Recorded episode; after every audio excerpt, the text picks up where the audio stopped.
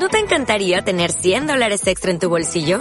Haz que un experto bilingüe de TurboTax declare tus impuestos para el 31 de marzo y obtén 100 dólares de vuelta al instante. Porque no importa cuáles hayan sido tus logros del año pasado, TurboTax hace que cuenten. Obtén 100 dólares de vuelta y tus impuestos con 100% de precisión. Solo con Intuit TurboTax. Debes declarar para el 31 de marzo. Crédito solo aplicable al costo de la presentación federal con TurboTax Full Service. Oferta sujeta a cambios o cancelación en cualquier momento. Continuamos en AFK 2019, son las 20.34, nos vamos acercando lentamente al final de este programa, pero como dije en el bloque anterior todavía nos falta mucho, tenemos un lujazo, realmente en este momento un lujazo, hacía rato que queríamos entrevistarlo, conversar con él, del otro lado de la línea telefónica Leonardo Daniel Grasso lo tiene al padre Francisco Paco Oliveira, integrante del grupo de curas en opción por los pobres, ex párroco de, la parroquia Nuestra Señora de Fátima. Está con nosotros del otro lado para hablar un poco sobre la situación actual de la República Argentina. ¿Cómo le va, padre? Bien, bien. La verdad que es un gusto hablar con ustedes. El gusto, el gusto realmente es todo nuestro y lo que le quiero preguntar primero para, para romper el hielo es cómo, cómo está transitando estos días previos. Hoy justamente, exactamente falta un mes para las elecciones presidenciales generales. ¿Qué, qué expectativas le genera? Bueno, la verdad, yo quisiera dormirme esta noche y que mañana fuera 28 de octubre. Eh, y si pudiera ser 10 de diciembre, sería muchísimo, muchísimo mejor. La verdad que yo tengo una tremenda esperanza de que el 27 de octubre la fórmula Fernández Fernández gane por, de una forma aplastante para tener una fuerza política eh, importante para poder cambiar esta realidad, que, realmente la situación que estamos viviendo en los barrios, los sectores populares y en general eh, eh, toda la clase media, va, la Argentina es una situación realmente realmente catastrófica lo que se está, lo que se está Padre, ¿en qué, ¿en qué barrio podemos encontrarlo? ¿En qué barrios podemos encontrarlo trabajando hoy en día? ¿Sigue yendo a, la isla Maciel o, está trabajando en otros lugares? Eh, con la Fundación Isla, religiosamente, digamos, no, no trabajo en la isla Maciel más, sí como eh, un, integrante más, formalmente el presidente de la Fundación Isla Maciel. Así que una o dos veces por semana ando por allá, por, bueno, por los temas propios de la, de, los proyectos que llevamos adelante y después estoy viviendo en un asentamiento en la zona de Libertad, Merlo, provincia de Buenos Aires, eh, donde estoy a cargo de una parroquia popular de clase bien, eso, bien popular, y donde dentro del territorio hay un asentamiento y bueno, ahí estoy viviendo y comenzando un trabajo en, en ese barrio donde no había, no había absolutamente nada. ¿Y cómo se transita? Porque recién hablábamos ¿no? de, la esperanza de, de, lo que vendrá a partir del 27 de octubre en caso de que, de que se confirmen los resultados de las PASO, creo que sí. Pero, ¿cómo, cómo se ha vivido hasta ahora allí, en, un barrio, un asentamiento, como usted nos decía, en un barrio popular? ¿Cómo se ha vivido el macrismo? Mire, yo creo que por lo que he ido charlando con los vecinos, algunos hace cuatro años menos hace dos años, pero también alguno, eh, votó al, al, al, macrismo y votó porque, porque mm, mintieron muy bien, ¿no? Les dijeron que no iban a perder ningún derecho y que iban a vivir mejor.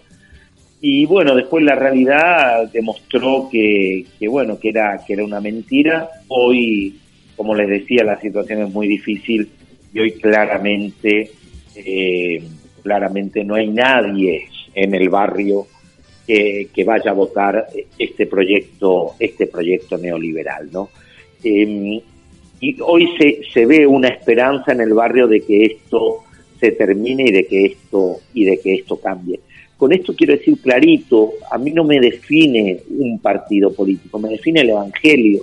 Y, y el Evangelio dice, vine a traer buenas noticias a los pobres, todo lo que hizo el neoliberalismo bajo el nombre de Cambiemos en estos años fue traer malas noticias a los pobres. Por eso que no podemos, un cristiano no puede apoyar eh, un gobierno que genera mayor pobreza, mayor desigualdad, que, genera eh, mayor indigencia, un, gobierno que piensa que la educación pública, digamos, no es necesaria la universidad para los pobres, un gobierno que realmente es eh, en, su ADN está la corrupción porque está el dinero, eh, la ambición, la codicia y, que es verdaderamente eh, racista, ¿no? Y, en contra de los pobres, no tiene pueblo, no tiene patria, no, no, no, lo único que tiene es dinero, eh, ese es su único amigo. La verdad que un cristiano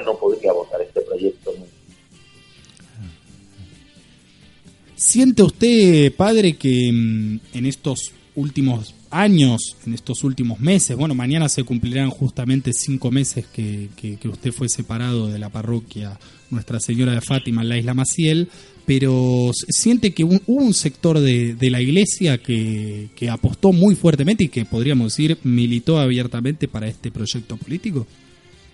Eh, sí, sí. la iglesia en algunos sectores es muy conservadora y, militó, a ver, un cura de Avellaneda, de Avellaneda Lanús, eh, que no fue ni castigado, ni echado, ni ninguna cosa, armó realmente una unidad básica, no una unidad básica, pero del PRO en su, en su parroquia, hizo campaña abiertamente por el PRO, y bueno, yo creo que, que cada uno puede tener su ideología. Ahora, el tema es si la ideología cristiana condice con determinadas ideologías. Cuando la ideología cristiana se eh, identifica con un moralismo barato eh, y fanático, eh, bueno, ahí sí no te quedan más opciones que votar, a la Houghton o alguna empresa, ¿no? parte de eso pasó en el 2015. Y yo veía hace algún tiempo, hace algunas semanas, meses, veía, bueno, en sus participaciones en, en programas de televisión y escuchándolo en las radios, a veces se producían encontronazos con algunos que dicen ser dirigentes sociales, ¿no? El caso del Toti Flores, de, de Margarita Barrientos, de los que han sido tristemente célebres también en esta, en esta época. Y yo le pregunto, ¿usted cree que esa gente representa a quien dice representar, que son eh, construcciones mediáticas, ¿cómo, cómo los toma?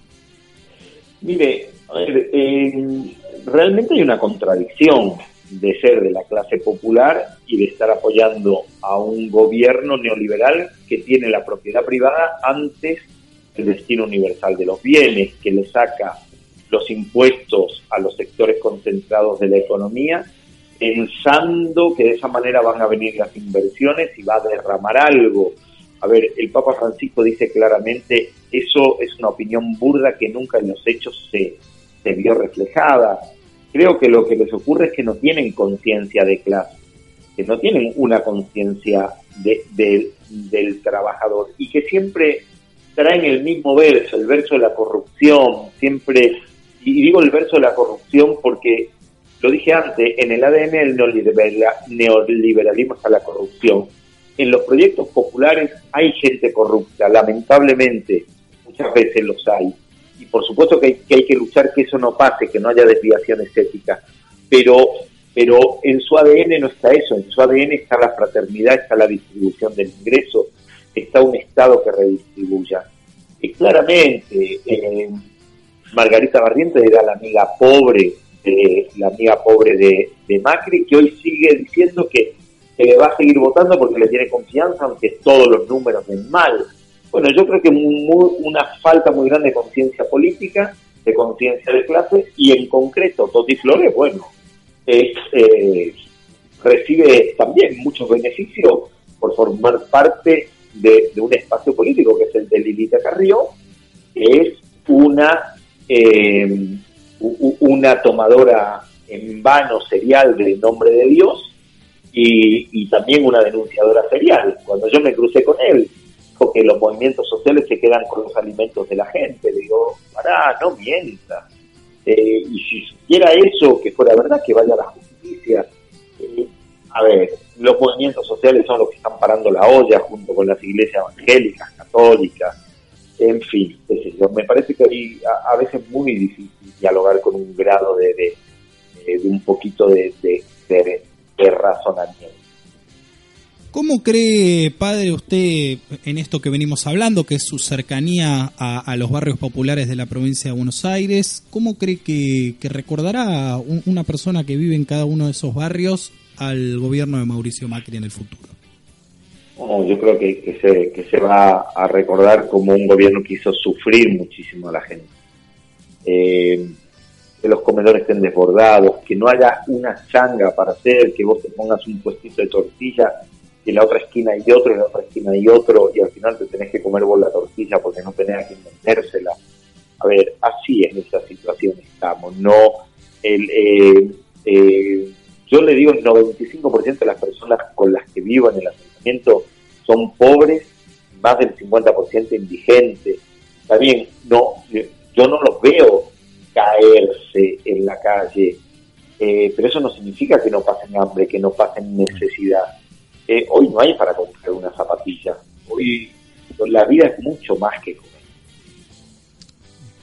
Sí, yo, yo creo, padre, también que la, la batalla que tenemos que darles eh, no solamente, digamos, personificarla en Mauricio Macri, ¿no?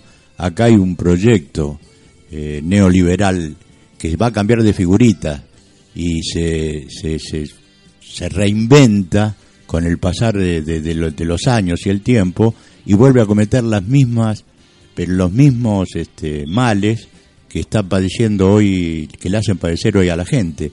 Yo creo que es, eh, tendríamos que apuntar a eso, a derribar ese proyecto, ¿no? Totalmente de acuerdo. Y creo que, que lo intenté decir, eh, el tema no es Cambiemos, el tema es el proyecto neoliberal que en estos momentos encarga, encarna Cambiemos, que en otro momento lo encarnó Menem, aunque sea peronista, eh, o de la Rúa o en América Latina hoy Bolsonaro. A ver, está claro, está claro, el cambio de signo político en América Latina no fue de casualidad. Eh, se montaron sobre el tema de la corrupción para ir tirando a todos los gobiernos populares uno detrás de otro. Y, son de realmente proyectos, proyectos mundiales. Nosotros somos países dependientes entonces, además de llenar la heladera, en esta nueva etapa que va a comenzar ahora, tenemos que llenar también, como usted dice, de valores, de conciencia, de, pensamiento crítico, de no volver a comprar espejitos de colores. Claro, Padre, muchísimas gracias por estos minutos. Realmente, como dije al principio de la nota, teníamos muchas ganas de, conversar con usted hace tiempo y espero que nuevamente tengamos la, oportunidad de hacerlo una vez que se consume el resultado del 27 de octubre y, que bueno podamos empezar a dar cuenta entre todos de, de, que la vida de toda esa gente con la que está usted viviendo actualmente pueda, pueda ir mejorando de a poco. Y ojalá nos crucemos. Y ojalá nos crucemos. En algún momento nos cruzamos el día de la mañana en la cooperativa. Claro, exactamente. Cuando se inauguró la cooperativa, padre. Así que muchísima suerte en su trabajo ahora y bueno, la radio, nosotros están abiertas los micrófonos para lo que usted desee. Para nosotros siempre va a ser un placer tenerlo. Muchísimas gracias, un abrazo muy fuerte para ustedes. Gracias. Hasta luego era el padre Francisco Paco Oliveira,